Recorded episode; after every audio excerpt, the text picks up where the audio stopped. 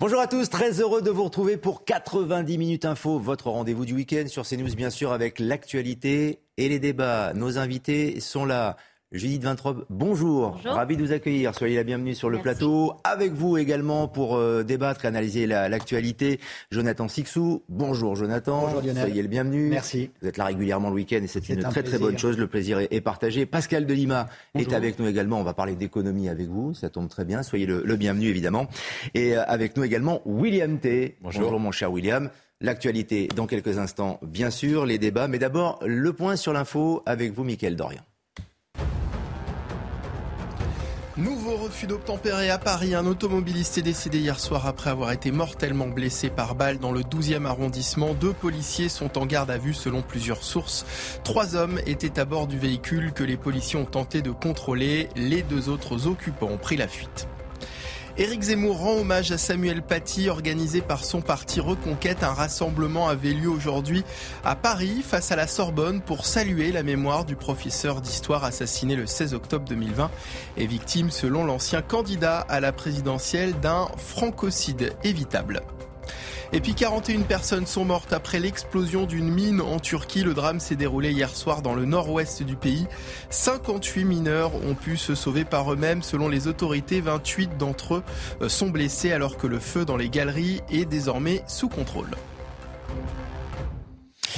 Mais avant d'en venir à nos débats avec nos invités, d'abord euh, ce fait divers horrible. Le corps sans vie d'une collégienne de 12 ans a été découvert dans une malle hier soir dans le 19e arrondissement de Paris. Quatre personnes dont le rôle reste pour l'instant euh, indéterminé ont été placées en garde à vue dans le cadre de l'enquête. Célia Judas. C'est une macabre découverte que font les policiers du 19e arrondissement de Paris hier. Aux alentours de 23 heures, une valise renfermant le corps sans vie d'une adolescente âgée de 12 ans est découverte rue d'Aupoul, non loin de son domicile. Ses parents, inquiets de ne pas la voir rentrer du collège, préviennent rapidement les autorités et consultent les caméras de surveillance de l'immeuble. Sur les images, on voit la jeune fille rentrer à son domicile sans en ressortir. Lors des investigations, la piste criminelle est rapidement privilégiée, reposant sur la découverte d'éléments matériels dans les sous-sols de son immeuble, ainsi que sur les vidéosurveillances qui révèlent la présence suspecte d'une femme, transportant avec elle la valise retrouvée par les policiers. Le corps sans vie de la fillette présentait, d'après les sources policières, de multiples plaies au niveau de la gorge et de la tête. Une autopsie devait être réalisée ce matin pour établir avec précision les causes du décès, tandis qu'une enquête pour meurtre sur mineur de moins de 15 ans a été ouverte par le parquet de Paris. Quatre personnes dont le rôle reste à déterminer ont d'ores et déjà été placées en garde à vue. Et au sujet de ce drame, Mathieu Devez est en direct du 19e arrondissement de Paris pour CNews. Mathieu, quels sont les derniers éléments que vous avez pu recueillir? Bonjour Lionel, bonjour à tous. Alors ce que je peux vous dire, c'est qu'ici, l'émotion est palpable. Nous sommes juste en face de l'immeuble dans le 19e arrondissement où habitait Lola. Lola, 12 ans, retrouvée morte hier aux alentours de 23 heures. Son corps ligotée. Elle aurait été égorgée. Son corps a été recouvert dans une malle. Et tous les habitants, tous les riverains que l'on croise ici sont sous le choc. Imaginez, tous connaissaient Lola parce qu'elle était la fille du gardien, du, gardien et de la gardienne, pardon. Et tous les habitants avec qui nous avons parlé, notamment les parents, sont, les parents sont sous le choc car tous refusent désormais que leur enfant rentre seul dans le quartier, dans ce 19e arrondissement. Je vous propose d'écouter l'une d'entre elles. Elle pointe l'insécurité grandissante dans le quartier. C'est très important pour, euh, pour se rendre compte de la situation de ce quartier et euh, tout ce qui traverse le 19e, euh, de plein de choses. Il n'y a pas que ce problème-là, mais la pauvreté. c'est un quartier qui est assez négligé et c'est l'insécurité totale. Donc on se rend compte qu'on est de plus en plus en insécurité. Et voilà, que, espérons qu'un jour ça change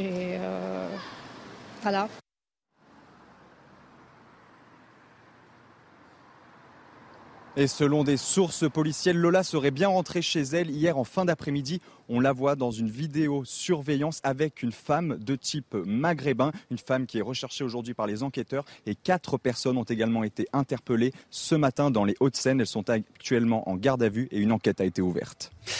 Mathieu Devez et Vincent Burgat, merci de nous avoir euh, accompagnés pas forcément de commentaires, hein, évidemment, sur cette actualité avec euh, nos invités. On le comprend sur cette triste euh, actualité, mais d'autres détails, d'autres développements dans les prochaines éditions de, de, CNews. La pénurie du carburant à présent, avec toujours des tensions sociales, mais aussi euh, dans les stations pour obtenir de l'essence. Un retour à la normale n'est pas prévu avant au moins une dizaine de jours. On évoquera tout à l'heure le dossier social avec nos invités. Mais d'abord, des nouvelles des automobilistes qui continuent de galérer. Maureen Vidal a choisi de se rendre à ici les Moulineaux. Maureen, quelle est la situation?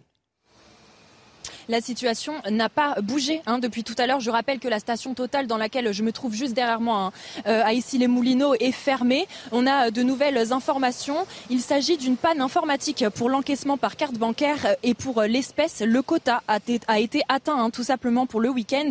Les automobilistes attendent toujours en file les uns derrière les autres ou euh, dans la station pour ceux qui étaient euh, entrés.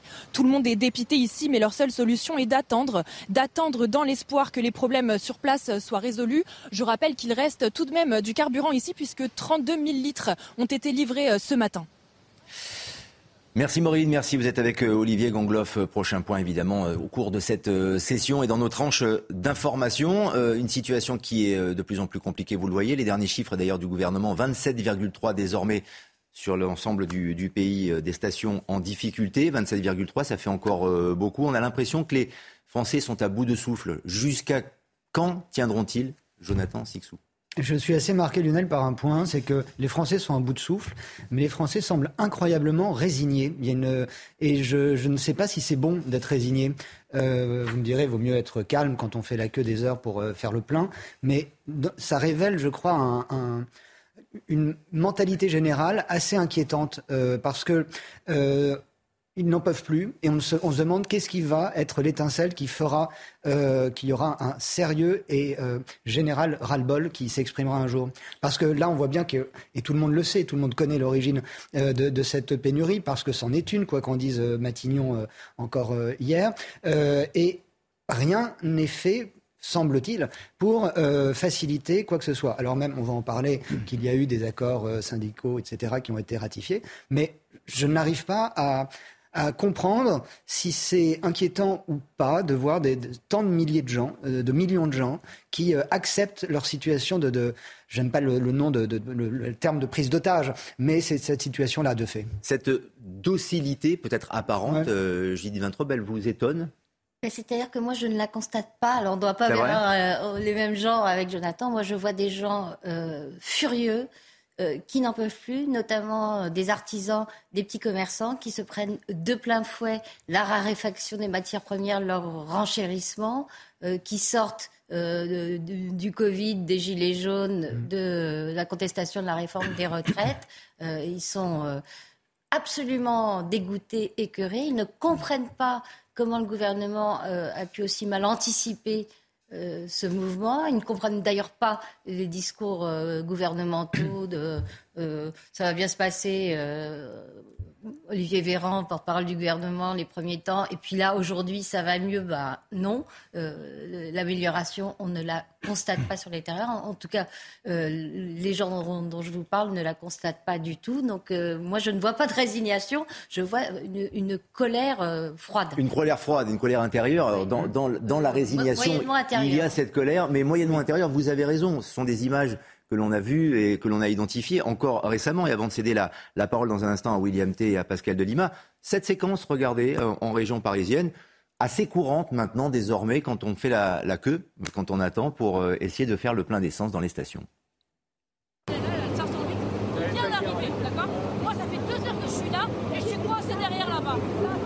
Ça fait une demi-heure que vous êtes là, madame. Ça fait une demi-heure que vous êtes là. regardez, je viens de voir lui là, c'est Hubert. Comment il est prioritaire lui Non, non. Et ça c'est Hubert, c'est pas normal. Moi je vous dis, je les connais. Moi je avec la Même s'il a un contrat, mon frère, c'est pas normal. C'est pas normal que Hubert passe avant. C'est pas normal. Ça c'est un Hubert, je connais. Peu importe, ils sont pas prioritaires. Je fais rentrer deux là et deux là. C'est possible ou pas Mais c'est possible. Mais Parce que si je fais rentrer que là, eux, ils vont s'exciter. Non. Donc je fais rentrer. Mais comment vous faites même pour vérifier sur, le capot quand même, non? Moi, je vois pas de balle. Et parfois, c'est plus véhément. Il y a quelques actes de violence euh, également. Il y a un peu de tout, mais que de temps et d'énergie perdus William T, comme ça, en attendant. Il y a même des gens qui se relaient dans les, dans les files d'attente. On en plaisantait euh, le week-end dernier en disant, enfin, on en plaisantait. On essayait de faire un bon mot en parlant des, du rationnement de, l'essence, mais on est carrément dans cette situation euh, désormais, avec des gens qui attendent. On a l'impression d'être en économie de guerre, petit à petit, alors qu'on n'est pas en guerre officiellement, selon le président de la République. Non, la difficulté qu'on a dessus, c'est qu'en fait, les Français savent que le pays est pris en otage dans un conflit qui est familial entre une entreprise privée et des syndicats.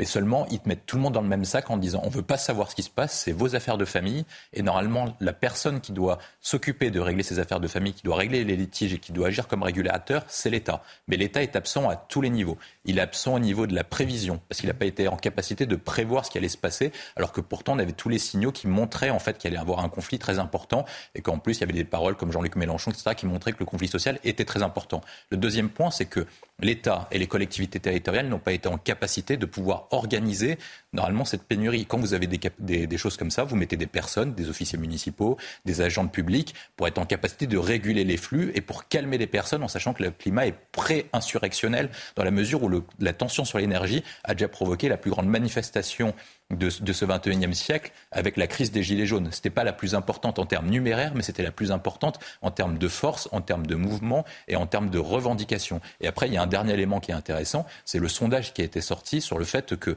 les Français disent qu'à la fois 40% soutiennent les, grèves, les grévistes, 40% ne soutiennent pas les grévistes, mais surtout, ils sont unanimes par contre sur un point, c'est que 79% considèrent que c'est la faute de l'État qui n'a pas été en capacité de gérer.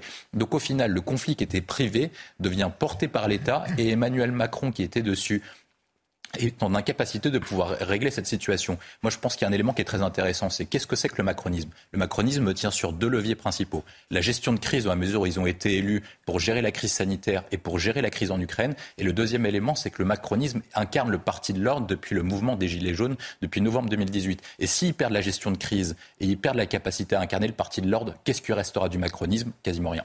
Vous parliez de sondage, il en est un que je voulais vous montrer un petit peu plus tard, mais comme vous l'évoquez, euh, je vous le montre, on l'a aperçu, on va le le, revoir. C'est un sondage CSA euh, CNews.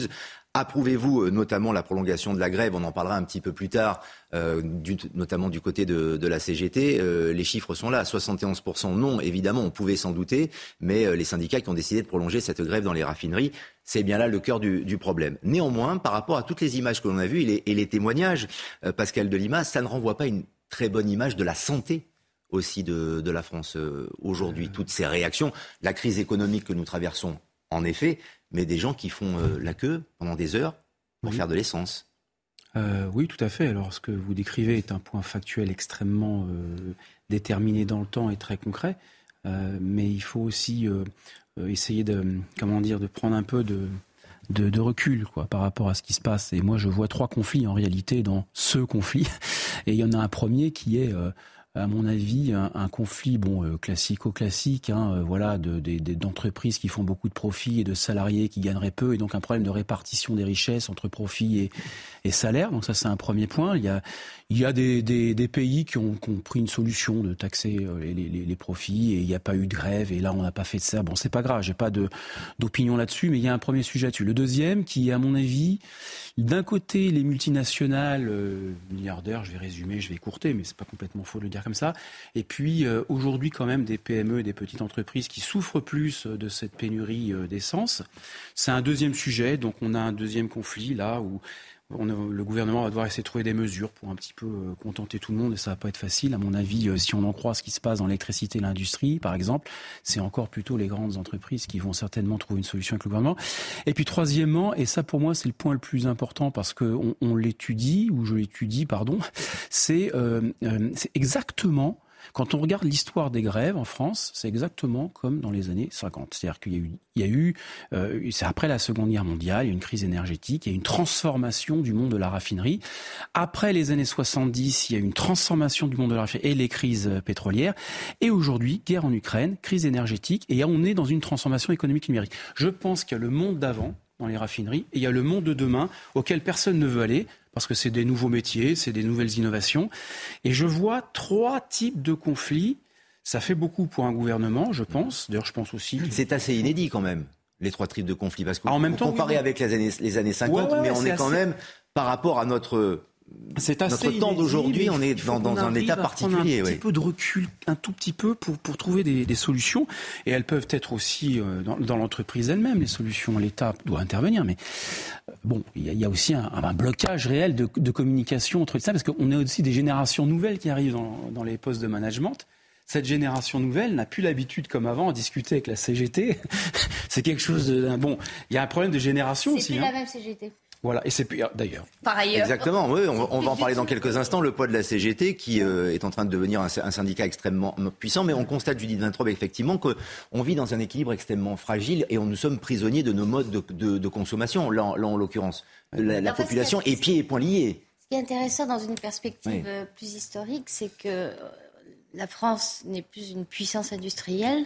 En revanche, les métiers du flux du transport euh, sont devenus absolument primordiaux, d'où la capacité de nuisance euh, qu'ont euh, certains salariés de ce Je dis certains parce que les coursiers ou les, les chauffeurs de voitures privées, eux, de, les VTC, en gros, n'ont pas euh, ce levier et ne peuvent pas prendre en otage le reste de la population. Juste une remarque sur euh, ce qu'a dit William Tett tout à l'heure en citant Jean-Luc Mélenchon, à juste titre, euh, qui met de l'huile sur le feu. Mais n'oublions pas que Emmanuel Macron ne s'est pas privé, lui non plus, d'en rajouter. Je pense à la déclaration qu'il a faite en conclusion du G7 en juin, fin juin, il a parlé euh, du secteur de, l'énergie euh, et du pétrole et il a dit ce sont des profiteurs de guerre en parlant des super profits. Et cette expression profiteur de guerre, vous l'avez répétée euh, à satiété par la CGT. Or, quatre ou cinq jours avant qu'il fasse cette, déclaration, en fin de sommet, vous aviez eu pour la première fois depuis 20 ans une grève des sections CGT de l'ensemble du groupe Total. Ça ne s'était jamais vu. Donc pour quelqu'un qui regarde un peu euh, comment est le climat social, ça aurait dû euh, être un signal d'alerte très important. C'est en cela que c'est aussi inédit, puisque là on est peut-être, et je vous cède la parole, Jonathan et William, dans un instant, sur peut-être ce qu'on pourrait appeler une première fin du mouvement social, puisque c'est la fin du mouvement social chez ESSO, ExxonMobil et la réquisition des salariés grévistes chez Total Energy, ce qui provoque euh, d'ailleurs quelques, quelques tensions sur la liberté syndicaliste, notamment, c'est ce que disent les, gens de, de, la CGT de chez Total euh, Energy. Néanmoins, tout cela devrait améliorer l'approvisionnement des stations-service. Le retour à la normale n'est pas prévu avant au mieux une dizaine de jours, mais la grève continue dans les raffineries, euh, pour la CGT notamment de Total. Les explications d'Alexis Vallée. Dans les raffineries, la grève continue. Les salariés grévistes de Total Energy ont reconduit leur mouvement malgré la signature d'un accord sur des augmentations salariales. Ces blocages concernent les cinq sites du groupe la bioraffinerie de la Mette dans les Bouches du Rhône, les raffineries de Fézin dans le Rhône, de Donge en Loire-Atlantique, de Normandie, la plus importante du pays, ainsi qu'au dépôt de carburant de Flandre dans le Nord. Mais face à la colère des automobilistes, la CGT assure rester compréhensive. On prend en compte les tensions qui ont lieu aujourd'hui dans ce pays. Nous sommes une organisation syndicale responsable, donc nous livrerons en partie du carburant pour apaiser les tensions. Mais certainement pas tous les jours. Et cette modalité-là est ponctuelle pour le week-end. Dans le Nord, le tribunal administratif de Lille a rejeté le recours de la CGT permettant la réquisition des grévistes pour faire fonctionner le dépôt de carburant. Chez Esso ExxonMobil, les accords entre la direction et la CFDT ont permis la levée des grèves dans les raffineries. Après Fos-sur-Mer dans les Bouches du Rhône jeudi, celle de Port-Jérôme Gravenchon en Seine-Maritime s'est terminée hier matin. Dans un communiqué, le groupe a annoncé un retour à la production normale d'ici deux à trois semaines. Quand on a entendu ce, délégué de, la CGT dire nous sommes un syndicat responsable, voilà pourquoi nous allons permettre de délivrer quelques litres d'essence, enfin un petit peu plus en tout cas. Est-ce que c'est audible par la population, l'ensemble de la population française, Jonathan Sixou? Bah, Je pense que l'ensemble des personnes qui entendent cette phrase euh, entendent le début, nous sommes responsables, et eux comprennent du chaos que nous vivons actuellement. C'est comme ça, je pense qu'il faut la comprendre, euh, cette phrase. Euh, je voulais réagir sur ce que disait Judith concernant Jean-Luc Mélenchon. C'est quand même assez euh, époustouflant de voir des drapeaux de la France insoumise euh, sur plusieurs piquets de grève devant, les, euh, de, devant plusieurs sites bloqués. Ça montre bien une sorte de, d'infiltration, de, mainmise du, du, parti de Jean-Luc Mélenchon dans ce mouvement de blocage. Et ça rejoint ce que je voulais, ce que je voulais aborder sur ce blocage même aujourd'hui, puisqu'il y a eu un accord intersyndical hier. La CFDT et la CFE-CGC représentent 56,5% des salariés qui a euh, donc ratifié un accord avec Total pour euh, des salaires qui conviendraient à tous et donc logiquement une reprise euh, du travail. Ça s'appelle la démocratie. La CGT, une nouvelle fois, s'illustre dans une, haine de la démocratie. C'est là, on retrouve une, certaine euh, porosité avec Jean-Luc Mélenchon, qui, euh, mouvement après mouvement, appel après appel, prouve qu'il ne respecte absolument pas les résultats euh, populaires des urnes, puisque, rappelons-le, il a quand même perdu la, présidentielle. Il a certes gagné des voix législatives, mais il n'est pas majoritaire à l'Assemblée. Là, la CFDT est archi minoritaire et que fait-elle? Elle continue de bloquer une entreprise où la majorité des employés veulent travailler. C'est absolument scandaleux. Alors qu'il y a eu une avancée aussi de la part de la direction, cela a discuté que les autres. Il y a eu des négociations. Voilà, il y a pas, là pour le coup, il n'y a pas d'intersyndical. Les autres syndicats ont accepté. FO également, il, y est plutôt, il est plutôt favorable. Euh, pour rester sur le cas de la France Insoumise et de Jean-Luc Mélenchon, est-ce qu'il y a un petit peu de récup euh, de la part de Jean-Luc Mélenchon? Je pose, je pose, la question avec un petit peu de, de sourire, mais vous allez pouvoir développer, euh, William T. Parce qu'il y a demain cette marche contre la vie chère en effet, mardi, euh, la France insoumise, enfin, en tout cas tous ses représentants disent qu'ils seront présents également sur cette euh, manifestation, ce mardi noir attendu à la demande des syndicats et notamment de, la CGT. Donc là, on n'est plus du tout dans le quotidien des Français, on est dans de la politique. Depuis le début, ce conflit est politique. depuis le début. Ça, c'est dommage. Vous voyez, quand je suis allé faire mon plein, j'ai attendu deux heures, je me disais pas c'est politique. Je me bah, disais c'est la consommation et le quotidien. C'est dommage. Jean-Luc Mélenchon, il sait qu'il est euh, en difficulté sur plusieurs affaires, Quatennens, ses affaires de mœurs au sein de la NUPES, etc. Et donc, du coup, il est obligé de reprendre, comme dans les années 80, dans les années 70, ce que faisait Georges Marchais, c'est-à-dire appeler les syndicalistes pour pouvoir porter une révolution et pouvoir déplacer la préoccupation des Français sur les affaires de mœurs de Sandrine Rousseau, le Bayou, etc., vers les questions économiques pour là où il est censé être populaire. Mais la difficulté de Jean-Luc Mélenchon, quand vous prenez tout son parcours depuis qu'il a quitté le Parti socialiste, c'est-à-dire après le référendum de 2005, et eh ben, quand vous regardez tout son parcours, c'est qu'à chaque fois qu'il a repris en main quelque chose, ça a foiré. C'est-à-dire que quand il a voulu créer à l'époque ce qu'il appelait le parti de gauche ou le front de gauche, ça a foiré. Ensuite, après, il a essayé de faire alliance avec les communistes, ça a foiré, il a foutu le bordel au sein des communistes. Et ensuite, après, il a essayé de créer un, grand mouvement, et aujourd'hui, ce grand mouvement est en difficulté dans la mesure où les personnes se détestent entre les hommes et les femmes, et chacun utilise un argument pour faire tomber l'autre, et c'est pire qu'à l'époque de l'Union soviétique, où il y avait le clan de Staline, et il y avait le clan de l'autre côté des trotskistes. Donc c'est les mêmes batailles qui sont en train de se jouer. Et à chaque fois que Jean-Luc Mélenchon reprend un mouvement social, le mouvement social coule. Je vais prendre le dernier quinquennat comme illustration. Au départ, le mouvement a été sur la question des ordonnances travail, puis de la question de la réforme de la SNCF. Au départ, les mouvements partaient plutôt bien. Jean-Luc Mélenchon s'insère dedans et le nombre de manifestants commence à baisser. Au moment des Gilets jaunes, de novembre à décembre, le mouvement commence à monter. Il est très populaire. Je crois qu'il atteint 70% d'opinion favorable. Jean-Luc Mélenchon le reprend à partir de janvier et il commence à s'écrouler petit à petit pendant le grand débat jusqu'aux élections européennes. Et puis c'est la grande catastrophe. Il essaie de reprendre toutes les thématiques et à chaque fois, toutes les manifestations sont en train de couler parce que Jean-Luc Mélenchon est impopulaire. Ce qu'il faut comprendre dans les manifestants et auprès de la population générale, c'est qu'à chaque fois que vous mettez une manifestation dite politique, et eh ben, le nombre de manifestants baisse parce qu'en fait, les politiques sont impopulaires. On va parler plus avant, après 16 heures, de, la CGT principalement un syndicat qui prend de plus en plus de poids. Juste, euh, Pascal Delima, votre regard d'économiste sur cette euh, lutte politique au cœur de ces manifestations et au cœur de, la vie des, Français. Est-ce que vous avez l'impression que le gouvernement est en train de nous dire jusqu'ici tout va bien, que du côté euh, de LFI notamment, ou d'autres partis, on est en train d'agiter un, drapeau rouge Quel est votre regard? Bah, on essaie d'évaluer. Euh, bon, il y a quelques estimations qui sont déjà faites sur les pertes hein, économiques hein, pour le PIB. C'est-à-dire que l'économiste, lui, il va essayer quand même déjà de voir si, si, si ça a un impact. Quoi. Bon, euh, l'impact, il est surtout, je pense, sur la confiance, c'est la relation entre les décisions, le manque d'anticipation des politiques, ouais, on peut y aller là-dessus, bon, euh, et la confiance qui me semble plus important que le vrai impact économique, macroéconomique et réel. Il a été évalué aux 0,03% du PIB. C'est 200 millions de consommation à peu près euh, d'euros au moins par jour. Sur 5 jours, c'est 1 milliard. Le PIB, il est 3100 milliards. Voilà le rapport.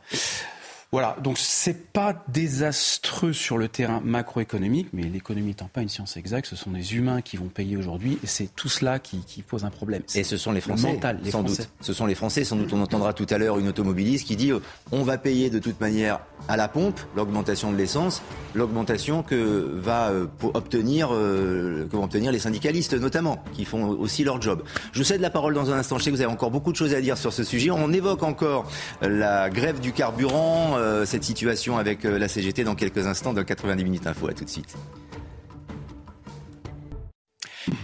90 minutes info, les débats reviennent dans quelques instants. D'abord un point sur l'actualité avec Mickaël Dorian.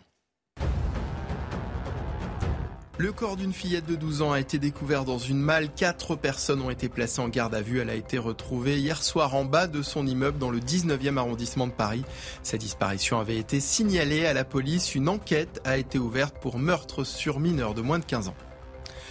Hommage aux victimes du Covid-19, une manifestation a lieu cet après-midi à Paris. L'association à l'origine du rassemblement souhaite interpeller Emmanuel Macron. Elle demande une journée de commémoration pour les familles, notamment celles qui n'ont pas pu faire leur deuil lors de la première vague. Les militantes écologie euh, qui s'en sont pris euh, hier au chef-d'œuvre de Van Gogh ont comparu devant la justice londonienne. Le tableau n'ayant pas été endommagé car protégé par une vitre, elles sont accusées de dégradation pour un montant inférieur à 5000 livres. Les deux jeunes femmes ont plaidé non coupables. Et puis en rugby féminin, courte défaite de l'équipe de France face à l'Angleterre. Les Bleus se sont inclinés 13 à 7. Le 15 de France a résisté du mieux possible grâce à une défense de fer et décroche malgré sa défaite le point de bonus défensif. L'équipe qui a été portée tout au long du match par sa troisième ligne, Marjorie Mayence. Et pour nos débats avec nos invités, on reste sur la crise du carburant. Tiens, d'ailleurs, si vous nous rejoignez sur euh, CNews, les tout derniers chiffres du gouvernement avec euh, les stations qui sont encore euh, impactées, 27,3% au niveau national. Et vous le voyez sur les principales régions qui sont touchées, 36,4% Centre-Val de Loire, 39,9% en Ile-de-France et 22% dans les Hauts-de-France. La crise du carburant et les syndicats opposés dans les négociations, on en parlait il y a quelques instants, si la CFDT s'aligne, FO est plutôt d'accord, c'est la CGT qui fait le forcing et qui a quitté la table des négociations. La CGT qui cristallise désormais la colère des Français. Alexis Vallée. La colère monte contre la CGT. Les automobilistes, qui patientent parfois plusieurs heures pour faire le plein d'essence, ne comprennent pas que la grève continue. Ça fait 50 ans, ils n'ont jamais rien existé, ils acceptent jamais rien. C'est toujours eux, si vous voulez, qui bloquent le pays. C'est inadmissible. Je peux les comprendre, mais à un moment donné, quand on donne un peu, il va falloir qu'ils acceptent le peu qu'on a donné parce que dans toutes les entreprises, c'est la même chose. Hein. Euh, nous, on veut travailler, on veut pas d'aide, on veut pas de trucs, on n'est pas des assistés, mais il faut qu'ils arrêtent maintenant, ça suffit. Cet automobiliste craint même une répercussion sur son porte-monnaie. On va débloquer quelques millions, on va leur donner des sous pour avoir l'augmentation qu'ils demandent. Ils vont les récupérer chez nous en augmentant l'essence. Quelque part, c'est nous qui subissons la grève et c'est nous qui allons payer si vous voulez, ce que les grévistes euh, demandent. Mais tous ne sont pas d'accord et soutiennent la démarche de la CGT. S'ils sont en grève, pourquoi ils sont en grève? Il y a bien une raison. Et quand on a des dividendes, autant que, que Total le fait, mais il faut quand même euh, il faut partager. Moi, je les comprends. Selon le gouvernement, les tensions devraient perdurer encore quelques jours. Mais il ajoute qu'une fois que le travail aura repris, un délai inévitable sera nécessaire pour remettre en place les chaînes d'approvisionnement. Et la question qu'on peut se poser sur ce plateau, c'est à quoi joue la CGT Alors on a une petite idée, en effet, avec nos invités, mais est-ce que William T, la CGT, est là dans l'application stricte du rôle d'un syndicat et que finalement elle fait bien son boulot? Moi je trouve de moins en moins. De moins en moins, et je vais illustrer. Euh, c'est-à-dire qu'il y a déjà eu des pénuries de carburant en 2010 et 2016 mais la CGT et les autres syndicats le faisaient au nom de l'intérêt général de tous les salariés. C'est-à-dire qu'en 2010, ils manifestaient contre la réforme des retraites portée par Éric Woerth et Nicolas Sarkozy. C'est-à-dire qu'ils utilisaient le fait de bloquer les stations essence pour faire pression sur le gouvernement pour retirer un projet. On peut être pour ou contre, mais en tout cas, le prétexte était on défend tous les salariés français pour qu'ils n'aient pas à travailler aussi longtemps. En 2016, ils le faisaient contre la loi El Khomri et contre ce qu'ils trouvaient importé qui était dégradant pour les conditions de travail, notamment avec euh, l'extension implicite des 35 heures avec les référendums internes dans les entreprises. Là, cette fois-ci, ils ne le font pas. Ils prennent en otage tout le pays uniquement pour leurs propres intérêts personnels, dans la mesure où ils se battent, ils bloquent tout le pays uniquement pour augmenter le les salariés, non pas les salariés de, chez vous, les salariés dans tous les services publics ou dans, toutes les entreprises privées, mais uniquement pour leurs propres intérêts personnels. Et là, un syndicat qui prend en otage le pays, Premièrement, eh ben, c'est la première difficulté. Le deuxième point, c'est est-ce que c'est le syndicat, euh, la CGT, agit pour l'intérêt du pays et agit pour l'intérêt des salariés? Quand on fait une comparaison entre les années 70 et les années actuelles, on vit exactement la même période, c'est-à-dire crise énergétique, inflation et, faible augmentation de salaire. Ce qu'on a remarqué dans les années 70, c'est qu'à chaque fois que les gouvernements et les entreprises donnaient des augmentations de salaire, eh ben on entrait petit à petit en récession, ce qui a abouti à l'élection de François Mitterrand et à un grand déclassement de la France. Là, on est en train de faire exactement la même chose, c'est-à-dire qu'on va augmenter les salaires, ça va nuire à la compétitivité des entreprises, des raffineries à long terme, et donc du coup, Aujourd'hui, ils profitent des augmentations de salaire si par qu'elles ont lieu, mais dans 5 ans ou dans 10 ans, de façon, Total va annoncer la suppression ou la fermeture des raffineries. C'est implicite de toute façon. De toute façon, Total gagne quasiment pas d'argent en France, donc implicitement, ils vont fermer leur entreprise en France. Et donc, du coup, à la fin, ils auront peut-être gagné 5% de salaire, mais de toute façon, dans 5 ans, dans 10 ans, ils auront plus d'emplois. Et en plus, après, à long terme, quand vous regardez les politiques qui sont menées, c'est-à-dire que la France commet à chaque fois une connerie. C'est-à-dire que dans les années 70, dans les années 80, eh ben, on avait mis François Mitterrand qui était contracyclique par rapport à Margaret Thatcher et Ronald Reagan. C'est-à-dire que François Mitterrand faisait une politique de la demande en soutien des salaires, alors que les pays anglo-saxons faisaient une politique de l'offre. Et nous, on fait exactement pareil. On fait un coup de pouce au salaire, alors qu'il faudrait faire une politique de l'offre pour encourager les entreprises à produire plus. Et ces entreprises qui produisent plus, qui mettent plus de produits sur le marché, et donc du coup qui rééquilibrent l'offre et la demande et qui permettent de faire baisser l'inflation. Mais dans le cas présent, Judith 23 qui nous occupe, et donc cette grève du, carburant, quel est l'intérêt de la CGT de prolonger ce bras de fer? C'est une lutte de pouvoir. Historiquement, la CGT a toujours scié la branche sur laquelle elle était assise. C'est la règle absolue, ça s'est vérifié euh, avec les dockers, ça s'est vérifié avec la SNCF, ça se vérifie tout à fait, vous avez tout à fait raison euh, de le dire, avec, euh, avec les, raffineries qui ne sont pas rentables pour Total. Pourquoi le fait-elle? Parce que le 8 décembre, vous avez les élections professionnelles dans la fonction publique. Or, la CGT n'est plus le premier euh, syndicat national, puisque la CFDT l'a battu euh, dans le privé. La CGT reste un tout petit peu en tête euh, dans le public, mais elle est talonnée par la CFDT. Et en fait, c'est ce combat-là qu'elle mène à travers la, grève dans les raffineries et dans les centrales nucléaires. Pascal de Lima, le, rôle des syndicats et notamment de la CGT a changé aujourd'hui dans notre société au XXIe siècle? Je crois qu'il est devenu quand même plus virulent, hein, c'est indiscutable. Et puis il y a une, difficulté qui se relate à travers ce, mouvement syndical, qui est la difficulté aussi de la société en général. C'est euh, des problèmes de communication, euh, des problèmes de transversalité entre les secteurs d'activité, entre le pouvoir et ses citoyens. On a un vrai blocage communicationnel général et la CGT, pour moi, est le révélateur de ce problème de société. Euh, moi, je suis très très inquiet parce que c'est vrai qu'on a, on a aujourd'hui beaucoup de mal à, on a, on a un problème de taux d'intérêt aussi, donc on ne peut pas réinvestir facilement. On a des, une dette publique extrêmement élevée. On a un petit impact peut-être sur la consommation du fait de cette crise, mais si en plus on ne peut pas discuter pour avancer vers le monde de demain, si vous voulez, ça fait deux problèmes économiques et en même temps de, de perspectives d'avenir. Et je trouve que la CGT est le reflet aussi de, vous savez, de, cette difficulté à avoir peut-être euh, une vision un petit peu plus de long terme sur, euh, sur ce qu'on veut faire euh, voilà, dans l'économie, pour le dire très simplement. Je crois que c'est le reflet de cela. La CGT tente-t-elle de, devenir le syndicat le plus puissant, même si la CFTC l'a battu effectivement, et CFDT, pardon, l'a battu, la CGT essaie-t-elle de reprendre un leadership, Jonathan Sixou Demain, Mélenchon rêve de nous offrir un remake d'octobre 1789. Souvenez-vous que la BCIS, quand on lui demandait qu'est-ce que le tiers-État, il disait c'est rien et il veut tout. La CGT pourrait euh, rentrer dans cette définition du tiers-État de la BCIS. Euh, la CGT ne représente plus qu'elle-même. Et ce qui est intéressant de voir, même si la CFDT a remporté effectivement et désormais le syndicat majoritaire, les euh, employés euh, syndiqués sont archi minoritaires en France. Euh, il y a une perte d'influence des, des, syndicats année après année et c'est intéressant de voir qu'il n'y a pas plus conservateur qu'un syndicaliste et particulièrement un cégétiste. Ce sont, ils sont ancrés dans les années 50 dont, dont nous parlions tout à l'heure, ils sont ancrés dans un fantasme qui n'est plus du tout en phase avec la réalité, avec la société.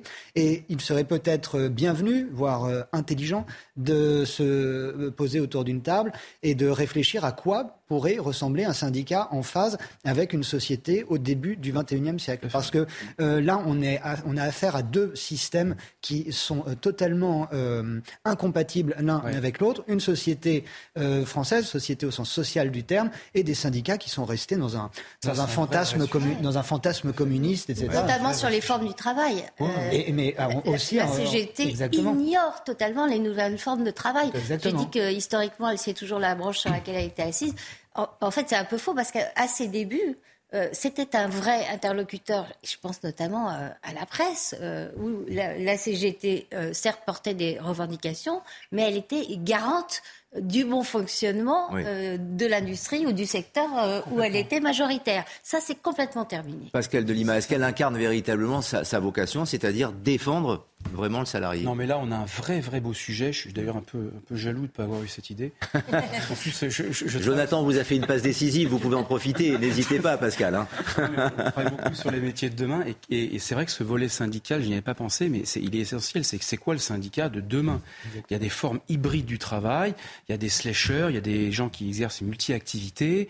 Alors, je m'écarte un peu du secteur pétrolier, mais quoi que je ne suis pas complètement sûr non plus. Mais il y a des start-up. On ne va pas rentrer mm. dans le détail du tissu économique qui a beaucoup bougé bougé depuis dix ans et les syndicats, je crois, n'ont pas bougé. Je, parle sous votre contrôle.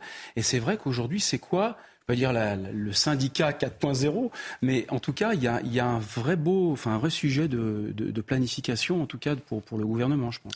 Est-ce que la, la, mèche de cette grève des carburants, William T, allumée notamment par la CGT, principalement par la CGT, c'est le début peut-être d'une contagion sociale et d'amener euh, la France, les Français dans la rue. Ça commence demain évidemment à la demande de, LFI, mais mardi surtout avec ce mouvement très attendu.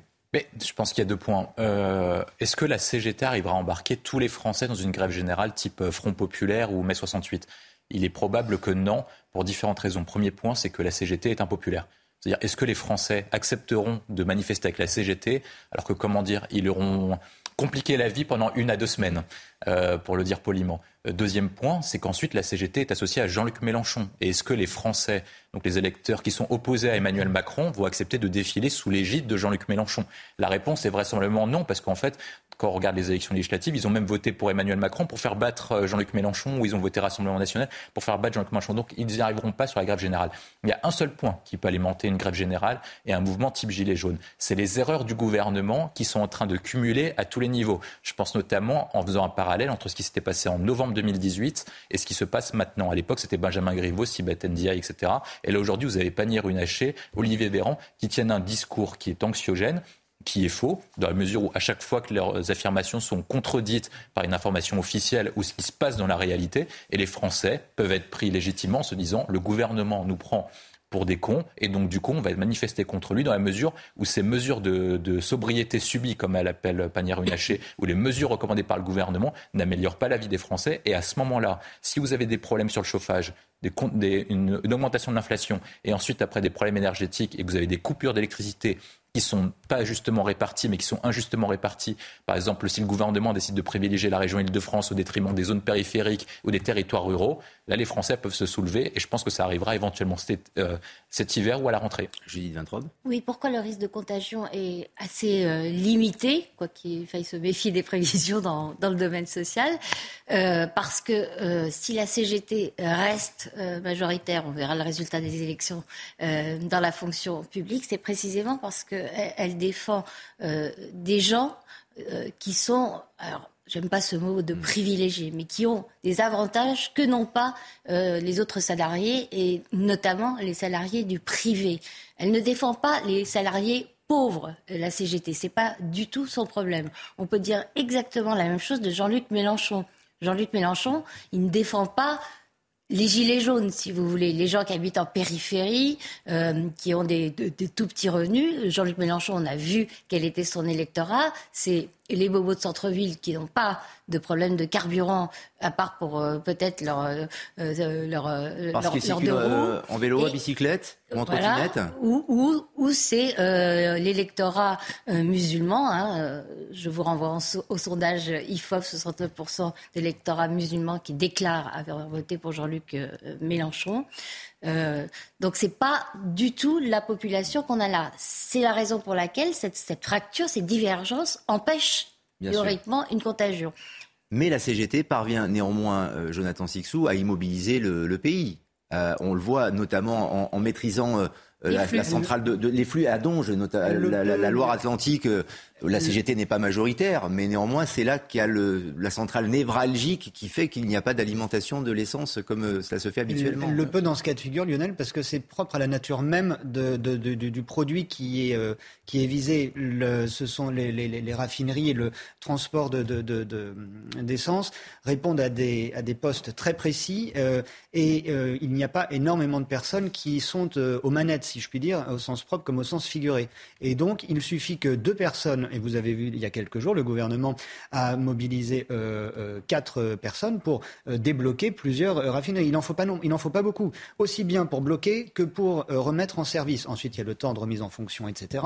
Mais pour ce qui est du blocage même, on voit que il suffit qu'il y ait 10 personnes dans une raffinerie qui en emploie 1500 pour que ce soit fermé. Il suffit que vous soyez au, poste clé, euh, que vous soyez vraiment, je reviens sur cette expression, aux manettes pour pouvoir bloquer. Et comme il n'y a pas beaucoup de gens qui savent manier les manettes en question, eh ben, vous êtes obligé de, négocier euh, avec elles. Pour compléter peut-être ce que disait euh, Judith sur la, CGT et pour refaire un clin d'œil à 1789, ce qui est intéressant, c'est que Jean-Luc Mélenchon, comme la CGT, défendent quoi? Ils défendent les privilèges. Et ils sont les, privilèges des, salariés qui sont vraiment une sorte de aristocratie du, salariat. Et donc, euh, c'est assez cocasse de voir que c'est au nom euh, de cette euh, défense des privilèges qu'il fait systématiquement référence à la Révolution française. Juste un petit mot sur cette thématique de, conclusion de Pascal Delima, et après on change de, sujet dans un instant. Oui, oui. c'est aussi cristallisé sur certains, certaines régions, certains secteurs d'activité, certains métiers pour, pour ordonnancer un petit peu les impacts économiques. Il y a certains secteurs d'activité qui sont plus touchés que d'autres, évidemment. Euh, il y a l'industrie, euh, enfin le transport ferroviaire hein, qui, en a, qui a besoin aussi d'essence. il y a euh, la logistique, il y a voilà les métiers, notamment les métiers évidemment des, aides-soignantes, certains métiers de, comment dire d'aide à la personne. Et puis il y a les régions, plutôt les, provinces quand même, hein, plutôt quand même que, Paris, Île-de-France. Hein, bon. Et voilà. Et puis vous avez aussi après le tissu économique qui, qui, est, impacté différemment. Les petites entreprises par rapport aux grandes. Pour ordonnancer un peu le. Effectivement. Alors on change de, sujet, transition qui n'est pas toujours euh, évidente, mais c'est l'actualité aussi qui bleue ça, avec le premier prix Samuel Paty, qui est remis euh, ce samedi, deux ans après l'assassinat de l'enseignant. On y reviendra aussi à partir de, 16h30 plus en détail, mais ce prix est décerné à des collégiens à la Sorbonne euh, en ce moment par le ministre de l'Éducation nationale, Papendiaï, aux côtés d'ailleurs de la sœur de Michael Paty, sœur de l'enseignant assassiné. le thème de cette première édition, Sommes-nous toujours libres de nous exprimer? Je vous livre euh, cette, thématique, puisque le but est de faire comprendre aux élèves pourquoi la liberté d'expression, je cite, est essentielle tant en classe que dans la, la société. Avant d'en débattre ensemble, je vous propose d'écouter l'un des amis de Samuel Paty qui réagissait au micro de RTL. Aujourd'hui, il est lui aussi professeur d'histoire géo qu'on a eu des, liens affectifs avec euh, cette personne, des liens amicaux euh, avec, euh, avec cette personne, évidemment, c'est extrêmement important, mais c'est également important pour l'ensemble de la société française, parce que cet assassinat reste un, moment historique. Assassiner un professeur est un moment historique, est un tournant, et il est important que la société en prenne la mesure, et ces hommages sont aussi l'occasion de de rappeler à chaque fois euh, l'importance euh, de l'éducation, l'importance de l'esprit critique auprès des élèves. Alors évidemment, cette remise de prix, Judith Vintrobe, elle est, elle est essentielle, elle est nécessaire, mais est-ce que c'est efficace? Non. Non, c'était évidemment pas efficace. Vous avez passé euh, des témoignages de professeurs qui se font traiter de sales juifs. les juifs n'ont pas leur place ici. Euh, ces derniers jours. Ou à Évry euh, récemment, on va te faire une Samuel Paty, je cite. Voilà, par exemple. Euh, on a l'impression que l'inspection de l'académie continue euh, en tout cas certains de ses membres, euh, à dire que moins on parle de ces sujets, euh, mieux ça vaut, la poussière sous le tapis, et contre laquelle avait lutté Jean-Michel Blanquer, mais c'est confusion et ambiguïté à tous les étages. Papendiaï, reconnaissons-lui, ce mérite utilise le mot attentat islamiste. Il le fait d'ailleurs dans l'interview qu'il a accordée au Monde il y a quelques jours, mais où il explique d'une part qu'il faut défendre une laïcité positive. Et moi, à chaque fois qu'on met un adjectif après laïcité, j'ai tendance à me méfier. Mhm. Moi, c'est laïcité, euh, point. Et, d'autre part, euh, il fait un lien entre les atteintes à la laïcité et le milieu social. C'est-à-dire qu'en gros, euh, il entérine la culture de l'excuse.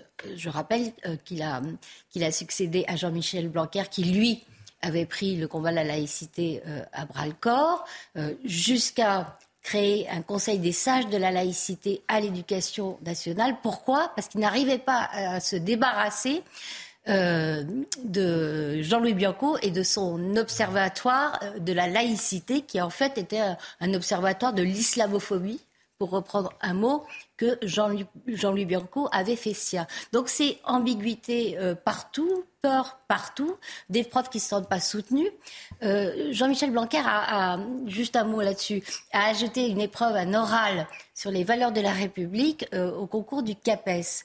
Quand on regarde, et le Figaro l'avait fait en juillet, quelles questions sont posées on tombe de l'armoire. Alors, vous avez des questions basiques sur quelle est la, définition de la laïcité des questions plus dures sur euh, qu'est-ce que vous faites sur euh, si euh, un petit garçon refuse hum, de s'asseoir à côté d'une petite fille? Des profs qui ont eu ça nous disaient, qui ont eu cette question nous disaient, j'avais l'impression de ne pas bien répondre quand je, disais que j'allais expliquer à l'enfant et aux parents que là, les valeurs de la République, c'était l'égalité homme-femme et non pas la séparation. Et puis vous avez des questions complètement branques du genre euh, qu'est-ce que vous faites si dans votre classe, vous vous apercevez que euh, les petites filles vont plutôt euh, jouer au coin d'inette et hmm. les petits garçons vont plutôt faire du sport? Vous voyez ce, ce, ce grand mélange au nom des valeurs de la République, ben c'est pas comme ça qu'on luttera euh, contre l'islam. Et on évoquera, tout à l'heure, après 16h30, les atteintes à la laïcité qui sont en augmentation. Je vous cède la parole, Jonathan Sixou, dans un instant, pour clore d'ailleurs euh, provisoirement cette page, mais il y a tout de même un témoignage assez édifiant de ce professeur d'histoire-géographie qui a été menacé par un parent d'élève. Ça s'est passé dans un collège de Cognac, en Gironde, à la suite d'un cours sur le Reich. Et euh, la mère de famille s'est rendue dans l'établissement, a rappelé au professeur ce qui était arrivé à son collègue Samuel Paty, le témoignage de ce prof avec Augustin Donadieu. Les faits remontent au mois de décembre 2020, deux mois après l'assassinat de Samuel Paty. Stéphane Didier, alors professeur en zone d'éducation prioritaire, remarque le comportement suspect d'une de ses élèves. Lors d'un devoir, la collégienne refuse de répondre aux questions qui portent sur le Troisième Reich. L'enseignant lui demande alors des explications. Mais 48 heures plus tard, la mère de la jeune fille demande à rencontrer le professeur. Elle m'a attaqué verbalement directement, en me disant que j'étais un, professeur raciste, islamophobe. Elle m'a rappelé de ne pas oublier et de, surtout de, bien comprendre ce qui était arrivé à Samuel Paty. C'est clair, le message il est extrêmement clair. Stéphane Didier regrette l'absence de soutien de son proviseur après cet événement. Euh, il m'a complètement lâché euh, au niveau, euh, au niveau de, ce qui s'était passé. Il m'a absolument pas soutenu. Surtout pas de vague. Surtout pas de vague. Il voulait pas de vague autour de cette histoire. Cet incident l'a plus que jamais déterminé à défendre la laïcité. J'ai décidé de, si vous voulez, de, de parler à visage découvert pour montrer que je n'ai pas peur. Les islamistes ne cherchent qu'une chose, ils veulent nous faire peur. La laïcité, la liberté d'expression, ça va au-delà des valeurs, ce sont des combats à mener. Stéphane Didier a depuis changé d'établissement et de région. Une minute, une minute trente pour rebondir sur ce que disait euh, Judith Vintrobe, euh, Jonathan Sixou, et peut-être aussi réagir à ce, à ce témoignage. Euh, parce que ce n'est pas, enfin là, en l'occurrence, ce, n'est pas un cas isolé apparemment, puisqu'il y a des menaces, euh, mm. plus ou moins régulières un peu partout en France désormais. Ils sont malheureusement très nombreux, ces profs qui sont obligés de quitter leur établissement, parfois leur ville et même leur région. Euh, il faut saluer le courage de cet homme qui parle à visage découvert. C'est euh, admirable et de tenir ses propos de fermeté. Parce que là où je voulais euh, rebondir sur ce, sur ce que disait euh, Judith, concernant ce, prix Samuel Paty, il faut honorer la mémoire de, cet homme. Mais un prix Samuel Paty, pour moi, c'est la continuité logique des nounours et des bougies qu'on met pour, euh, pour, pour, saluer les, les victimes d'un attentat. Or, on ne lutte pas et on ne pourra jamais lutter contre nos assassins et contre une idéologie sanguinaire avec des bougies, avec des prix de lecture et avec des peluches. Euh, il faut euh, appeler nos ennemis par leur nom, il faut dénoncer le, terrorisme islamiste et ceux qui le défendent d'une façon ou d'une autre, euh, et parfois très sournoisement, et qui manipulent très adroitement les, les, jeunes cervelles. Et on ne peut que soutenir et réaffirmer notre soutien public, et c'est en ça où les hommes politiques et femmes politiques ont un rôle à jouer. On entendait qu'on criait au scandale et à l'instrumentalisation d'Éric Zemmour, qui est allé saluer ce matin Samuel Paty sur le square qui on en parle tout à l'heure. Euh, j'aimerais, moi, que tous les hommes politiques, tous les responsables politiques fassent la même chose. Ce n'est pas de la récupération, ce n'est pas un fait de société, là, c'est une guerre qui nous est livrée. On marque une pause. Je remercie euh, Monsieur de Lima de nous avoir accompagnés. Merci pour l'économie. L'éclairage était particulièrement intéressant. On reparlera du carburant avec vous. Restez en place hein, pour l'instant. Juste le temps d'envoyer le générique. La, pause qui revient dans, un instant. Ce sont les codes et les usages de la télévision. Et on revient pour débattre encore avec nos invités. À tout de suite. Dans quelques instants, les débats pour la troisième partie de 90 minutes info. Mais d'abord, un point sur l'actualité. Mickaël Dorian. Ce matin, 27,3% des stations-service du pays étaient en rupture partielle ou totale de carburant. C'est le dernier bilan communiqué par le ministère de la Transition énergétique. Une situation qui reste donc toujours très compliquée, mais en légère amélioration puisqu'hier soir, 28,5% des stations étaient en rupture, 29,2% jeudi. Éric Zemmour rend hommage à Samuel Paty, organisé par son parti Reconquête. Un rassemblement avait lieu aujourd'hui à Paris face à la Sorbonne pour saluer la mémoire du professeur d'histoire assassiné le 16 octobre 2020 et victime, selon l'ancien candidat à la présidentielle, d'un francocide évitable. Et puis des milliers de personnes dans les rues de Madrid, des retraités pour la plupart, comme vous le voyez sur ces images. Ils manifestent aujourd'hui contre la vie chère et contre l'inflation. Ils réclament des pensions de retraite et des salaires plus élevés. Et on revient en effet sur euh, l'assassinat de Samuel Paty, deux ans quasiment, jour pour jour, après cet assassinat du professeur décapité le 16 octobre 2020 alors qu'il venait de quitter son collège à Conflans-Sainte-Honorine dans les Yvelines. Éric Zemmour et son parti Reconquête se sont euh, rassemblés ce matin pour dénoncer ce qu'ils nomment l'offensive islamique à l'école. Gauthier Lebret était sur place pour CNews. Éric Zemmour a donc réuni plusieurs centaines de ses soutiens pendant une heure ce matin pour rendre hommage à Samuel Paty devant le square qui porte désormais le nom du professeur assassiné il y a deux ans par un islamiste. Pour Éric Zemmour, Samuel Paty a été victime d'un francocide. Francocide, c'est un terme qu'il a lancé lors de sa rentrée politique. Je vais citer Éric Zemmour. Samuel Paty a été tué parce que français par un étranger. Fin de citation. Initialement, ce rendez-vous était donné eh à 15h, mais il a été avancé à 10h30. Alors Éric Zemmour a accusé Papendiaï, le ministre de l'Éducation nationale, de vouloir annuler euh, son rassemblement. Le ministère contacté dément et explique qu'à 15h, juste en face à la Sorbonne, eh bien, est organisée la remise du prix Samuel Paty qui vient récompenser des élèves qui se battent en faveur de la liberté d'expression. Il était donc hors de question d'avoir un rassemblement avec les soutiens d'Éric Zemmour en même temps, surtout qu'il y avait une menace d'antifa, d'antifascistes eh qui pesait sur ce rassemblement. Finalement, menace qui n'a pas été mise à exécution. Ce n'est pas la première fois qu'Éric Zemmour décide de commémorer un attentat. Souvenez-vous, pendant eh bien, la campagne présidentielle. Le 13 novembre, il était allé devant le Bataclan. Ça avait beaucoup ému eh bien, les familles des victimes, les associations des familles des victimes et les opposants d'Éric Zemmour avaient dénoncé une tentative de récupération politique. Et la question que l'on peut se poser avec nos invités sur ce plateau, c'est y a-t-il vraiment une offensive islamique à l'école, William T? Oui, oui, il y en a une, parce qu'il y a un totalitarisme islamique qui est à l'œuvre depuis une dizaine, quinzaine, vingtaine d'années, et que ce totalitarisme islamique a vocation à tout gouverner et à changer le comportement des Français sur l'ensemble des modes de vie, c'est-à-dire que ce soit dans la vie privée, sur la façon de s'habiller, pour les femmes de porter un voile ou porter une autre tenue traditionnelle, que ce soit sur le comportement, est-ce qu'il y a le droit d'être enseigné ou pas. De toute façon, il faut comprendre que l'islam a une conception spécifique de la démocratie. Il suffit de lire le livre de Philippe Diribarne, L'islam devant la démocratie, qui montre qu'en fait, à partir du moment où vous placez une foi supérieure à un savoir, de toute façon, vous êtes en capacité de contester tous les enseignements, à tous les niveaux, que ce soit au niveau historique, même au niveau mathématique, je ne sais pas comment on fait, mais on est capable de le faire, au niveau géographique, etc. Et donc, ce qui se passe, en fait, par rapport à ce totalitarisme islamique, c'est qu'en fait, l'école, comme les territoires perdus, l'école devient un territoire perdu de la République, dans la mesure où on est en train d'abandonner petit à petit l'école et que l'école se fait abandonner comme ce qu'on appelait les banlieues à l'époque, les territoires perdus de la République, dans la mesure où de temps en temps, pour se donner bonne conscience, on augmente un peu les budgets, augmente un peu les salaires, mais uniquement pour donner, pour calmer la, révolte sociale, mais qu'on ne prend pas le phénomène à bras le corps, c'est-à-dire qu'il y a une offensive islamique. Il y a des personnes qui sont obligées de quitter ces territoires. C'était le témoignage que vous avez diffusé avec le professeur, qui est obligé de fuir. Et ce que montrait Christophe Guillaume à France périphérique, c'est que les gens fuyaient la banlieue à l'époque.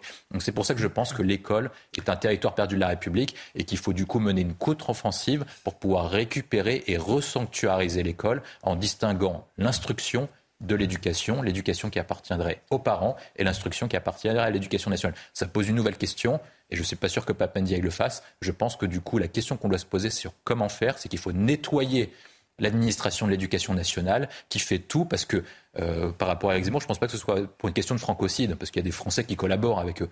Je pense que le sujet, c'est de pouvoir nettoyer l'éducation nationale, à la mesure où des personnes laissent l'entrée islamique et que tant qu'on n'arrivera pas à dégager ces personnes, eh ben on n'arrivera pas à reprendre la main sur l'école. Est-ce que cette offensive islamique dans, l'école, si tant est donc qu'elle existe, mais il y a une démonstration de, William T., Judith Vintrobe, est quantifiable? Est-ce qu'on peut s'appuyer, parce qu'il y a évidemment beaucoup d'exemples, les témoignages que nous avons diffusés tout à l'heure, en effet, mais tout de même, quand on parle d'offensive, on a l'impression que c'est un raz-de-marée. Est-ce que c'est le cas? Euh, oui, c'est un raz-de-marée, mais en fait, euh, l'évolution est quantifiable puisque euh, dans les territoires perdus de la République, déjà, il était question d'école. C'était en 2002. En 2004, le préfet Aubin avait rendu un rapport que le gouvernement de droite avait soigneusement mis dans le dernier tiroir de la commode pour ne pas évoquer le sujet. Donc on, sait euh, que euh, ça progresse, on, a, croule euh, sous les témoignages. Papandial lui-même, quand il a pris ses fonctions, a été interrogé sur la multiplication des abayas et autres signes ostentatoires religieux. Première réponse, je suis un scientifique, je vais diligenter une enquête pour être sûr. Il est sûr maintenant, euh, effectivement, il y en a plus de 300 euh, depuis, depuis la rentrée. Hein. Euh, j'ai plus le chiffre en tête, mais enfin vraiment, ça montre une explosion. Donc, évidemment, on est face à une offensive concertée. Elle est même théorisée d'ailleurs quand vous, quand vous lisez les écrits homologués euh, frères musulmans, euh, vous avez euh, les méthodes, notamment pour enseigner et faire en sorte que les jeunes musulmans dans les pays dont ils sont natifs, par exemple les jeunes français musulmans, ne soient pas pervertis. La littérature islamiste est pleine de modes d'emploi, de guides. Sur cette offensive islamique, je retiens le terme et je vais vous céder la parole dans un instant, euh, Jonathan Sixou. C'est important, je pense que la sémantique est importante pour que celles et ceux qui nous regardent réalisent véritablement. Parce que tout le monde n'a peut-être pas le même point de vue euh, qu'il habite euh, dans les grandes villes, en banlieue ou, en campagne. Néanmoins, présente à ce rassemblement pour l'hommage à Samuel Paty, ce matin, Marion Maréchal, qui revient sur cette terminologie offensive islamique. On l'écoute. Nos services de renseignement ont euh, révélé il y a peu qu'il y avait une véritable offensive islamique. Aujourd'hui dans nos établissements avec la volonté de euh, comment dire, mettre à mal le principe de laïcité au sein de notre institution scolaire. Et on doit dire que cet événement, ce phénomène, entre en résonance avec l'hommage que nous devons rendre ce week-end à Samuel Paty. Vous vous souvenez, ce professeur qui a été assassiné dans des conditions barbares pour avoir voulu tout simplement défendre la liberté d'expression au sein de l'établissement. Nous sommes face à une situation critique. Hein. Rien qu'au mois de septembre, il y a eu à peu près 313 signalements euh, de, comment dire d'atteinte aux, règles de la laïcité du fait euh, de vêtements euh, religieux. Ça fait à peu près 10 par jour rien que sur le mois de septembre. Donc on voit qu'on est face à un phénomène massif. donc aujourd'hui, nous sommes venus mettre en lumière ce phénomène, à la fois dénoncer cette offensive islamique et dans le même temps rendre hommage évidemment à la mémoire de Samuel Paty. Offensive islamique, j'y reviens. Les termes sont-ils bien choisis? Offensive, il y a aussi la guerre en Ukraine en ce moment. Voyez? Et alors? Ben justement, je, je, pose la question. Est-ce que on a l'impression que la guerre en Ukraine n'est pas une guerre française Bien sûr, mais l'islam, est-ce que l'islam se répand partout avec euh, des soldats euh, montés sur des chevaux et des armes à la main? L'offensive, ça fait penser à ça, Jonathan Sixon. Mais ça, des smartphones. Ça l'est, ça l'est. Euh, il y a une offensive terroriste continue euh, sur la France, les Français, les Occidentaux en particulier depuis trop d'années. La France est le pays européen qui, qui compte le, le, plus de morts en temps de paix. Euh, c'est à croire que nous ne sommes pas en temps de paix pour le, pour le coup. Euh, si je peux parler davantage avec un sourire aux lèvres, euh, c'est qu'en la matière, une offensive islamique, ça se voit, euh, puisque euh, on peut effectivement compter le nombre de foulards, de tenues traditionnelles, de barbes et de djellaba. C'est pas, il suffit de, constater et d'avoir les yeux ouverts. C'est pas, c'est, pas taxable de fantasmes ou de, ce genre de choses. Donc oui, il y a une offensive islamiste qui se matérialise clairement dans les établissements scolaires depuis cette rentrée de septembre. Euh, je me balade pas mal euh, en, France. Je vois que ce soit dans des grandes villes, dans des petites villes. Vous avez, ça fait partie du paysage urbain, ça fait partie d'une sorte de, généralisation des femmes voilées que vous n'aviez pas, que vous ne croisiez pas il y a fort peu de temps encore, dans des villes moyennes, dans des agglomérations périurbaines. Ça, c'est un phénomène nouveau. On en tire les conséquences qu'on veut. Moi, je vous dis que c'est un phénomène visible. Et dans les écoles, les, signalements se multiplient. Les atteintes à la laïcité, c'est une chose, mais également les comportements euh, les comportements euh, provocants, bravaches euh, à l'égard euh, des enseignants et des équipes euh, pédagogiques, les, les, responsables d'établissement dont le mot d'ordre malheureusement est surtout pas de vague, et on le voit à chaque fois avec des professeurs qui, qui, en, qui en paient les frais. C'est aussi cette offensive lancée contre les menus à la cantine, où vous avez des établissements qui désormais décident de faire des menus végétariens tous les jours de la semaine pour ne pas avoir à trancher entre euh, viande halal ou pas viande halal. Si vous voulez, c'est tout un, c'est tout un, un, un phénomène euh, parfaitement euh, un complexe et qui est parfaitement euh, cohérent les, les, uns avec les autres. Et en ce qui concerne le, le voile en particulier et les enfants précisément, euh, l'Union européenne continue de financer euh, cette propagande des, des, frères musulmans qui opèrent sous nos yeux depuis des années un entrisme exemplaire. Vous faites un distinguo entre offensive islamique et offensive islamiste. Oui, c'est ça le mot qui est prêt à la oui. controverse. C'est mais non, mais c'est pour ça que je, je, que je pose oui. la question. Est-ce que vous faites le distinguo? Jonathan, euh, Judith ça dépend des cas. Je vous assure ouais. que plus le temps passe et plus les situations se radicalisent, plus malheureusement les analyses elles-mêmes que nous sommes amenés à faire se doivent d'être radicales. Atteinte à la laïcité, on a parlé à l'école avec des derniers chiffres préoccupants communiqués par le ministère de l'Éducation. Euh, le ministre de l'Éducation qui euh, a recensé, en tout cas ses services, 313 signalements en septembre pour des atteintes à la laïcité dans les écoles, les collèges et les lycées. C'est une montée en puissance que l'on observe depuis un an, dit euh. Effectivement, cela rejoint les propos que nous avions. Euh, William T. Est-ce qu'il y a eu un, un laisser-aller ces, euh, ces, derniers temps pour qu'il y ait cette montée en puissance et, ces 313 signalements au mois de septembre, ce qui est considérable. Mais c'est surtout qu'en fait l'administration de l'éducation nationale et même éventuellement certains proviseurs demandent aux professeurs de parfois de ne pas signaler ou de ne pas se manifester pour ne pas créer ce qu'on appelle, ce que votre témoignage disait, de ne pas créer de vagues. C'est ça le sujet essentiel, parce que si vous créez une vague dans un, dans un établissement, eh ben la personne concernée qui portait un voile, etc., va ramener plusieurs personnes de sa famille ou de la cité. Ils vont se regrouper devant l'école et ça va provoquer des incidents. Et qu'est-ce que va faire le proviseur face à ça? Ben, Il va lâcher son professeur. C'est comme ça que ça se passe matériellement. Donc même si vous avez des nombres, le nombre réel est beaucoup plus important dans la mesure où il y a des professeurs qui ne signalent pas pour s'auto-censurer. Et c'est la même chose sur la question des enseignements. Ça veut dire que quand vous êtes un professeur d'histoire, il y a plusieurs témoignages qui montrent que vous ne pouvez pas enseigner la même chose quand vous êtes à Louis-le-Grand que quand vous êtes en Seine-Saint-Denis. Et le problème de phénomène s'accroît en fait un peu partout. Et vous avez raison de mettre un distinguo entre offensive islamiste et offensive islamique. C'est-à-dire islamiste, c'est des personnes qui s'organisent pour théoriser l'attaque et l'offensive et l'entrisme à l'école. Alors qu'offensive islamique, c'est des personnes qui le font, mais inconsciemment, uniquement parce qu'ils ont subi euh, des pressions, etc. Donc eux ne sont pas acteurs, en fait, ils sont passifs par rapport à cette chose-là. Évidemment, il faut différencier les deux. Mais d'eux-mêmes, et le résultat réel fait que, dans l'ensemble des établissements de régions parisiennes, en tout cas où il y a une population spécifique, au niveau social et au niveau ethnique et au niveau religieux, et eh ben vous avez des écoles où c'est de plus en plus compliqué. Et le sujet qu'on voit sur les questions de sécurité, notamment que ça s'étend au centre-ville,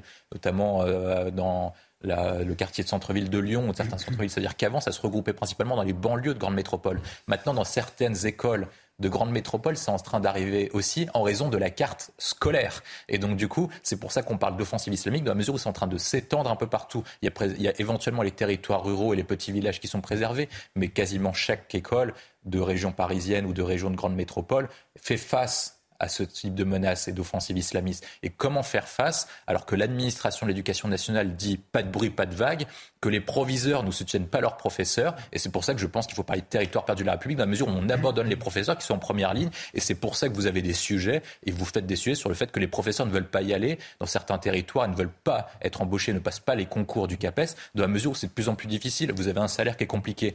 Vous faites face à des menaces qui sont de plus en plus euh, fortes euh, au niveau intégriste et au niveau religieux. Vous faites face à des violences éventuellement parce que vous êtes contesté dans votre autorité. Vous ne pouvez pas délivrer un savoir correctement. Et donc à la fin, pourquoi est-ce que vous allez vous battre après un étude de bac plus 5 pour gagner 1800 euros par mois? Bah, Des gens se posent la question et au final ils abandonnent. Alors toujours sur la, sur la sémantique, peut-être que la terminologie euh, offensive, moi qui me pose question, c'est pour ça que j'en discute euh, avec vous sur, sur ce plateau en direct. Est-ce que ce n'est pas plutôt tout simplement une remise en cause de la loi de 2004 qui interdit le port de, c'est de cela dont on parle, hein, des, signes religieux ostensibles à l'école, euh, Judith Vintraube, et qu'il faudrait peut-être encore légiférer la remise en cause, c'est une conséquence, c'est pas la cause. La cause, c'est l'offensive. Et effectivement, à mon avis, le débat se porte plus euh, sur islamiste ou islamique que sur le mot euh, offensif hmm. que chacun peut dont, dont, chacun peut constater la, la réalité. moi, je ne suis pas pour confondre islamiste euh, et islamique, parce que, je l'ai dit tout à l'heure, dans le cas d'islamiste, on a affaire à une véritable offensive précisément, théorisée, concertée, programmée, et il faut consulter la littérature, euh, notamment euh, des organisations proches des frères musulmans, parce que vous savez que le frère musulman, c'est une organisation secrète. à la base, on n'a pas sa carte de chez les frères musulmans pour voir que effectivement tout ça ne doit rien au hasard ou à la contagion naturelle ou la spontanéité ou euh, l'envie de rébellion des, ados, par exemple. Euh, explication qu'on entend beaucoup de la part de certains sociologues. Mais on parle beaucoup du, terrain et à juste titre et de, et de l'insuffisance prise en compte de l'État notamment, puisque c'est l'acteur principal euh, à l'éducation nationale. Il ne faut pas oublier l'amont. En Europe, il y a un pays qui s'est attaqué franchement aux frères musulmans, c'est l'Autriche. L'Autriche a interdit, euh, par ce qu'on appelle une, loi sur les symboles, toute littérature, tout symbole précisément, euh, tout slogan euh, qui est rattachable aux frères musulmans. Et bien, ça lui a, permis de mener facilement enfin en tout cas beaucoup plus facilement, des tas de procédures judiciaires que nous, euh, nous autres pays européens qui n'avons pas suivi le chemin de l'Autriche sommes incapables de mener. Bien sûr. Cette loi de 2004, ceux qui la, qui la contestent, euh, Jonathan Sixou, disent que c'est une loi euh, islamophobe. Ah, Ils bah ont beau jeu de le faire, oui, c'est une loi Dès lors que vous interdisez un signe religieux, euh, cette loi de 2004 a été décidée à cause de signes religieux euh, islamiques. Et donc, euh, c'est bien cela que cette loi visait. Donc, ça l'est. Ensuite, vous vous rendez compte que ce, ce, débat qu'on nous impose a lieu alors que parallèlement à cela est menée une autre offensive de pseudo-laïcard contre tous les signes euh, religieux traditionnels français, euh, tel cette euh, statue de Saint-Michel au Sable d'Olonne. Euh, c'est assez intéressant de voir la concomitance aussi de, de, de, ces, de ces opérations. Rappelons que la République est laïque et que la France est chrétienne. Mais pardon, l'origine de l'utilisation du mot islamophobie, je ne reviens pas sur les, les origines historiques, c'est précisément de forcé à l'amalgame entre musulmans et islamistes. Mmh. Raison pour laquelle moi je ne veux pas le faire. Euh, le, but des gens qui parlent d'islamophobie, c'est de dire que quand on attaque, euh, quand on attaque, quand on interdit, pardon, euh, surtout pas quand on attaque, quand on interdit à une femme voilée de travailler dans les services publics au contact du public, ce que fait la loi actuellement, ce sont toutes les femmes musulmanes qu'on attaque. On garde quelques petites minutes euh, avant la fin de notre émission et de basculer dans Punchline euh, dans, quelques instants. Et j'aimerais vous entendre également sur le cas d'Aurore Berger, la chef de file des députés Renaissance qui a été nommée administratrice de France Télévisions en tant que parlementaire. Alors il y a eu une levée de bouclier de la part des, syndicats du groupe du, service public, mais Aurore Berger ne comprend pas ces, euh, reproches, qui estiment que c'est une reprise en main en quelque sorte de des, médias du service public. Votre sentiment, William T, est-ce que c'est gênant que quelqu'un qui soit euh, un personnage important au sein de, du, du, groupe euh, présidentiel soit nommé au conseil d'administration de France Télé? Il y a un point, il y a des règles qui ont été établies et des règles qui doivent être respectées. C'est-à-dire que normalement, l'Assemblée nationale et le Sénat doivent avoir un représentant à France Télévisions. Mmh. Ensuite, ce représentant doit être choisi. Mais traditionnellement, on mettait le président de la commission des affaires culturelles. Et là, je pense que France Télévisions est offusqué par Aurore Berger parce qu'au lieu de prendre la présidente ou le président de la commission des affaires culturelles, je ne connais pas son nom, désolé, mais ils ont pris Aurore Berger. Et symboliquement, c'est important parce que c'est la présidente du groupe euh, Renaissance et du parti présidentiel d'Emmanuel Macron.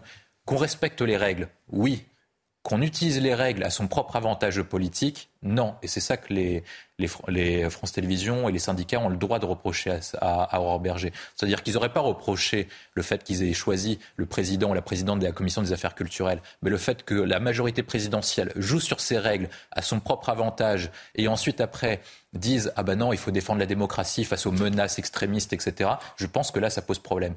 Quand le propre pouvoir modifie les règles et modifie les traditions et utilise une forme de dépotisme en quelque sorte, je pense que ça pose souci, notamment vis-à-vis d'Emmanuel Macron sur pas mal de sujets. J'aimerais que l'on découvre ensemble la déclaration, la réponse d'Aurore Berger qui euh, s'offusque, qui ne comprend pas parce qu'elle estime, et c'est vrai, elle est très compétente parce qu'elle a travaillé sur les sujets de, l'audiovisuel. Et euh, voilà ce qu'elle ce qu'elle nous dit, Aurore Berger. Moi, je ne comprends pas. C'est dans un, un, poste au conseil d'administration qui revient à la majorité, qui a été attribué à la députée la plus engagée sur les questions audiovisuelles. J'ai été rapporteur, c'est vrai, des projets de loi sur le sujet, Jonathan Sixou. Oui, j'entends parfaitement ce que, dit euh, William et je le, je, le, contredis, je ne le conteste absolument pas. Euh, en revanche, euh, je pense que ça révèle un, climat général de grogne. Qu'est-ce que, quoi que sortira du, chapeau de la Macronie, ce sera à, condamner Aurore Berger à les compétences, sûrement pour, pour siéger à ce conseil d'administration.